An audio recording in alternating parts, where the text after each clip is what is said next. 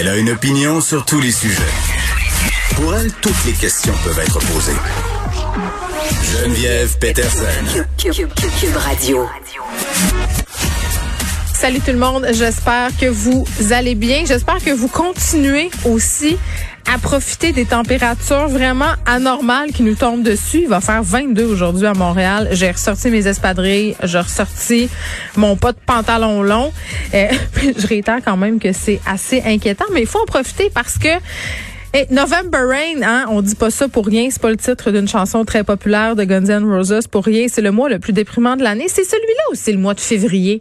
Les deux, c'est la grisaille. On manque de lumière. Et euh, ce qui nous attend au niveau du confinement et des sacrifices qu'on va devoir encore faire, euh, j'ai l'impression que ces provisions-là de, soleil euh, ne seront pas superflues. Tantôt, par ailleurs, je vais parler avec un virologue. Non, pas tout, pas un virologue. c'est quelqu'un qui est un spécialiste des vaccins parce qu'on s'énerve le poil des jambes, hein, avec le vaccin. En tout cas, moi, j'ai l'impression que parce qu'on nous jase de vaccins depuis euh, hier, tout va bien aller, mais là, pour vrai, tu sais, la petite phrase d'arc-en-ciel, je me dis là, on va avoir un vaccin, ils vont nous injecter ça et euh, ça va être le retour à la normale. On va tous et toutes pouvoir fêter Noël en famille. Hein? non, ça va pas arriver et on va essayer de voir euh, dans le meilleur des cas qu'est-ce qui pourrait advenir euh, comme scénario vaccinal ici au Québec parce qu'on est encore aujourd'hui à plus de 1000 cas, 1162 cas. On fera d'ailleurs euh, le point, on va vous diffuser le point de presse de François Legault, Christian Dubé et Horacio Arruda qui devrait débuter dans quelques instants. 1162 cas, donc 38 décès. Hier, Christian Dubé était au Saguenay pour faire le tour de la situation là-bas. on le sait, il y a des cas, des écoles qui sont fermées aussi. Là, j'apprenais hier que la polyvalente Charles Gravel, que j'ai moi-même fréquenté, se mettait en confinement pour deux semaines, euh, histoire de réduire un peu la propagation de la COVID-19. L'Estrie aussi est rendu en zone rouge à compter de la nuit de mercredi à jeudi. Est-ce que tous les Montréalais qui ont leur chalet en Estrie vont pouvoir y aller sans vergogne parce que ça va être la même couleur? J'entendais des maires ce matin parler de leur exaspération par rapport au va-et-vient. Pas seulement les Montréalais, là, tout le monde qui voyage, parce qu'on n'a pas de barrage routier comme on a connu évidemment au printemps. On enjoint les gens à pas trop se déplacer, mais le monde, le les gens le font pareil. Qu'est-ce que tu veux? Et c'est difficile de le contrôler. Je pense que peut-être qu'on pourrait revenir à un certain, euh, un certain contrôle peut-être plus, euh, plus clair des régions, parce qu'à un moment donné, quand on fait appel au gros bon sens des gens, mais le gros bon sens des gens, on le sait, il est pas tout le temps là. On s'en va au point de presse. Euh, bonjour tout le monde. Euh, hier, on a eu 1162 cas. Euh, comme on le voit, on avait réussi à atteindre un plateau au cours des dernières semaines, mais là, depuis quelques jours, il y a une augmentation du nombre de cas, malheureusement. Et il y a plusieurs régions, contrairement au printemps, il y a plusieurs régions qui ont beaucoup de cas. Euh, peut-être pour euh, ceux qui nous écoutent, j'ai essayé de résumer en trois catégories euh, la situation dans les 17 régions du Québec. D'abord, il y a trois régions seulement, malheureusement, là où il y a peu de cas, où ça va très bien. L'Abitibi-Témiscamingue, la Côte-Nord et le Bas-Saint-Laurent. On sait que le Bas-Saint-Laurent, il y a eu un moment où c'était plus difficile, mais là, c'est vraiment revenu sous contrôle. Il y a une deuxième catégorie où on a neuf régions où c'est euh, plutôt stable. Euh, D'abord Montréal. Montréal est stable, même si on suit très près euh, certains quartiers, là, entre autres euh, Dorval, la Chine, la Salle, là, où il y a plus de cas, puis qu'on suit ça de proche. Euh, Laval, Laurentide, l'Outaouais, ça reste stable. La Montérégie aussi, ça reste stable. Il y a un endroit où il y a euh, des éclosions, c'est Richelieu, Yamaska.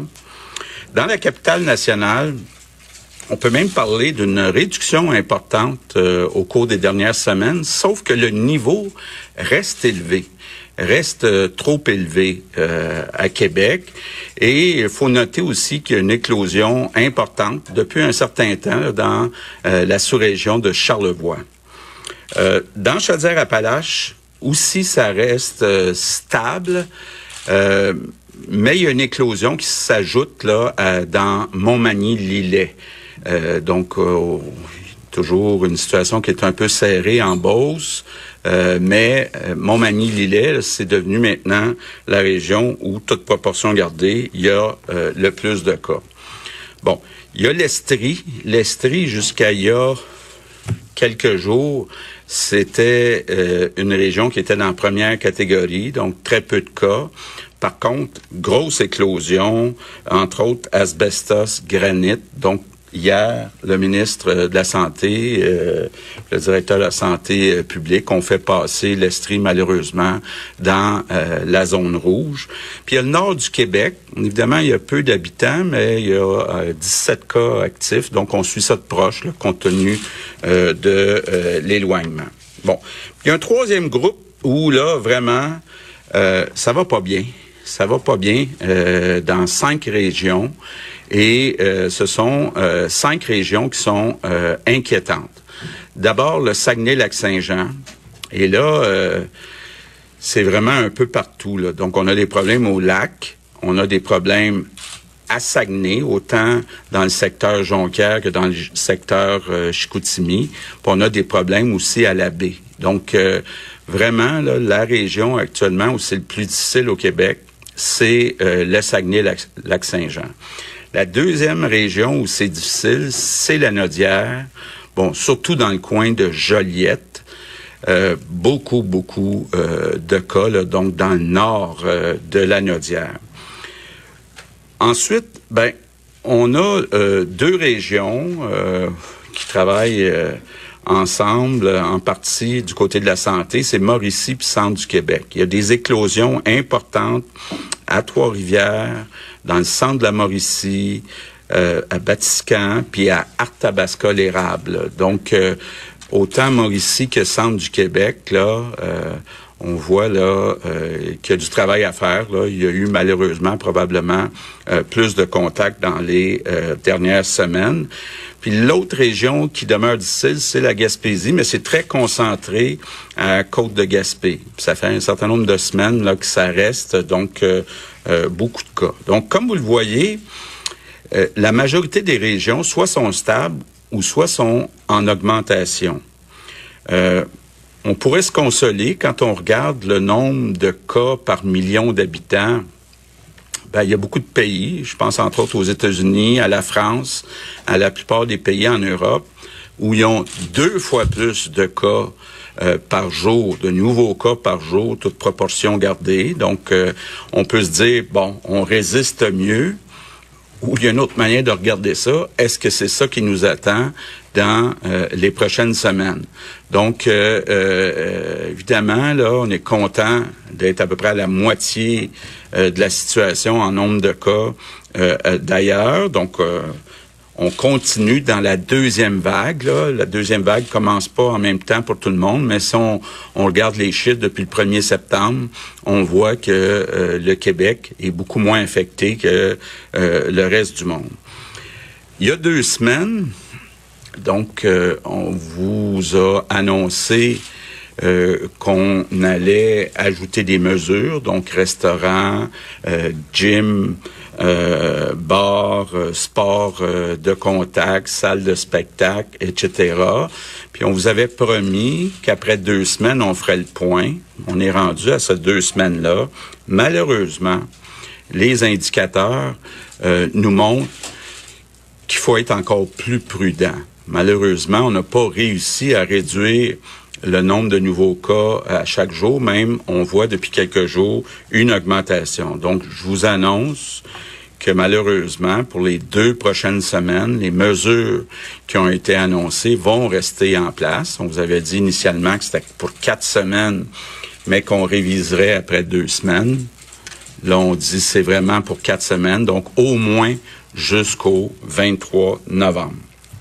Je comprends que euh, c'est difficile pour la population de poursuivre la mise en place, euh, de, de, continuer à respecter euh, ces consignes-là, mais il faut quand même regarder l'ensemble du portrait. Actuellement, il y a 97% des enfants qui vont à l'école, puis il y a 97 des travailleurs qui ont retrouvé l'emploi qu'ils avaient au mois de février. Donc, quand même, on peut regarder le 3% mais faut regarder le 97% puis cette possibilité-là de garder euh, les enfants à l'école, les travailleurs au travail, ben, c'est à cause des mesures qu'on a mises en place. Parce que on se comptera pas d'histoire, vous l'avez vu, il y a de la transmission euh, dans les écoles puis dans les lieux de travail. Mais on pense que c'est tellement important pour les enfants d'aller à l'école puis pour les travailleurs d'avoir leur gagne-pain qu'on est prêt à accepter euh, une partie de cette transmission-là, mais quand on sort des écoles puis des lieux de travail, ben c'est là malheureusement qu'on est obligé de garder des restrictions pour plusieurs raisons.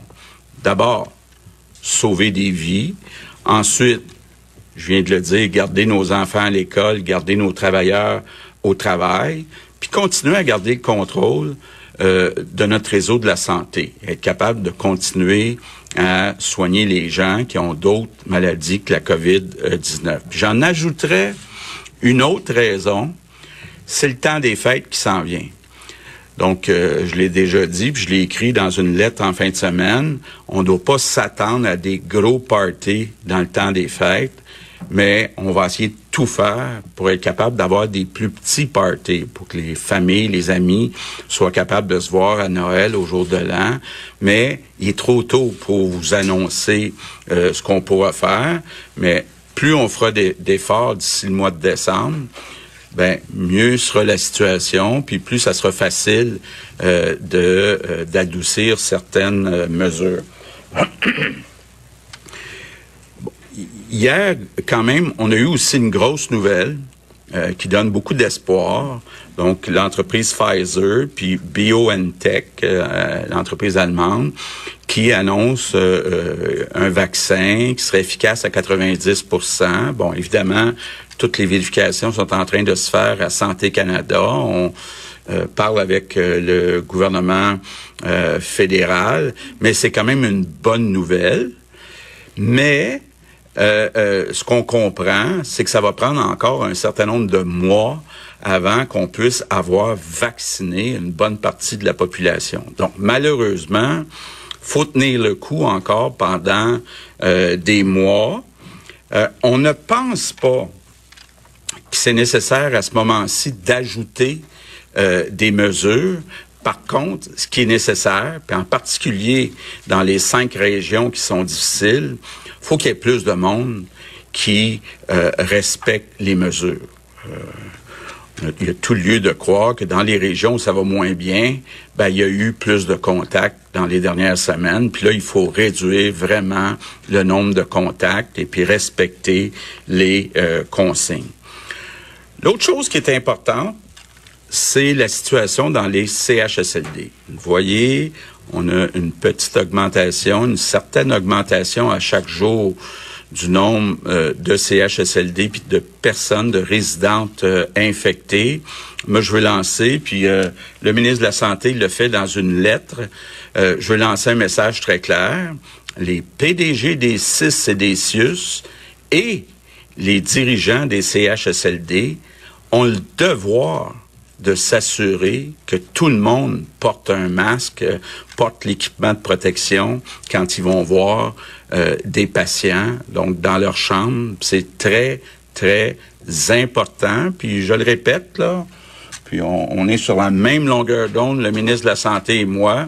Les PDG, là, sont imputables des résultats. Bon, dernière chose que je voulais dire, euh, quand on est infecté ou quand on a des symptômes ou quand on a été en contact avec quelqu'un qui a eu un diagnostic positif, la moindre des choses, c'est de s'isoler. On entend des histoires, là, je veux dire, c'est très grave, là, euh, si on sait qu'on est infecté ou qu'on a des risques d'avoir la COVID-19, d'aller euh, se promener. Là. Donc, on s'isole, c'est une question de respect, euh, puis c'est une question de vie ou de mort pour euh, les autres personnes. Donc, il y a des vies qui sont en jeu. Donc, on continue de garder un équilibre entre sauver des vies puis la qualité de vie. Je pense qu'on a atteint un certain équilibre, évidemment. Il y a de l'espoir. dans quelques mois, dans un certain nombre de mois. Et je veux encore une fois remercier tous les Québécois pour leurs efforts. Bon, euh, on a fait euh, très rapidement un tour des 17 régions du Québec. Il y a des endroits où c'est stable. Montréal en La Montérégie aussi, la capitale euh, nationale, mais ça reste élevé quand même. Trop élevé pour qu'on abaisse euh, les mesures sanitaires parce qu'on a aussi des éclosions dans certains secteurs, notamment Charlevoix. Dans Chaudière-Appalaches aussi, c'est stable malgré cette éclosion à Montmagny, Billet, euh, Lillet, pardon, ça c'est en Beauce. Et je pense qu'au prorata de la population, ce serait l'endroit où il y aurait le plus de cas en ce moment. Et au nord du Québec, on a seulement 17 cas. Sauf que, étant donné euh, que c'est un territoire isolé, évidemment. On surveille ça. Et là, les régions où ça va mal, sans grande surprise, là, Saguenay-Lac-Saint-Jean, au grand complet, on a des éclosions un peu partout. La Naudière, dans le coin de Joliette, euh, Mauricie, centre du Québec, Gaspésie, surtout dans la côte de Gaspé. Monsieur Legault soulignait que ça dure depuis quand même déjà quelques semaines. Mais bon, je pense que personne est tombé en bas de sa chaise quand on nous a annoncé qu'on était rendu à la moitié du 28 jours et qu'on ferait le point et qu'au bout de ce point-là, on nous a dit que ça serait pas la fin des mesures sanitaires. Alors, si vous viviez d'espoir, si vous vous disiez, hey, le 23 novembre, ça va rouvrir, sachez que non, rien ne va rouvrir. On poursuit les mesures car nos chiffres sont encore trop hauts. Euh, et le premier ministre qui nous rappelle qu'on fait ça pour les enfants. Parce que euh, même si on a des éclosions, puis j'en parlais tantôt, là, au Saguenay, entre autres, il y a des écoles fermées un peu partout. Là, les écoles, euh, ce sont des vecteurs de, transmission. Euh, cet hiver, j'ose même pas imaginer. Là. Moi, ça me fait un peu peur. Il y a une école euh, fréquentée par un de mes enfants où les fenêtres ne s'ouvrent pas vraiment quand on n'a pas carrément des locaux où il n'y a pas de fenêtres. Euh, à un moment donné, il va falloir voir à ça aussi. On fait tout ça pour que les enfants donc aillent à l'école le plus longtemps possible. Puis moi, c'est rendu quasiment qu'on a un pôle chez nous là, avec, des amis. on, on a fait un pôle à savoir jusqu'à quand on allait réussir à se rendre avant qu'un de nos enfants soit A confiné pour deux semaines parce qu'il y a un cas dans sa classe. B, euh, que son école au grand complet soit fermée, surtout quand on parle des grosses polyvalentes de 2000 étudiants. Euh, ça fait du monde à la messe et il y en a des cas. Mais là, euh, le premier ministre, quand même, nous a donné une statistique intéressante, mais que je challenge un peu, mais il doit connaître son affaire. Là. Il dit que 97% des travailleurs ont retrouvé maintenant l'emploi qu'ils occupaient au mois de février. Puis on dirait, je sais pas, je trouve que ça additionne pas là. Je vais essayer de voir euh, d'où ça vient son chiffre parce que je me demande si ça compte les gens en restauration, je me demande si ça compte euh, le monde dans le, tous les artisans de la culture, les artistes, les personnes euh, dans les gyms. Il me semble que 97% c'est un chiffre un peu élevé. On va voir. puis évidemment, ben on nous finit ça avec la carotte et le bâton, cette allocution de Monsieur Legault. Là, on nous dit qu'il faut continuer si on veut euh, avoir droit à Noël. On laisse encore planer le suspense euh, par rapport à Noël, mais je sais pas comment ils vont faire pour vrai pour contrôler tout le monde parce qu'on essaye même plus de s'en cacher. Le gouvernement, ils savent très bien que les gens trichent, ils savent très bien. D'ailleurs, il l'a bien dit, Monsieur Legault, là, les régions où on a des cas, parce que les gens se sont réunis. Il faudrait peut-être arrêter de le faire. Je je sais pas qu'est-ce que ça va prendre pour qu'on comprenne parce que plus personne n'a le goût. Puis le monde se dit ben écoute, il va avoir un vaccin. Puis ça euh, par ailleurs, euh, on est très loin de la coupe aux lèvres encore, mais il faudrait que les gens comprennent qu'il faudra peut-être être un petit peu plus discipliné, arrêter de faire des entorses au règlement. Je m'inclus là-dedans, là. j'en ai pas fait encore, mais j'ai flirté avec l'idée de faire des petites entorses parce que je suis vraiment plus capable. J'ai le goût de potiner en vrai. Donc euh, voilà, va falloir se parler dans le casse.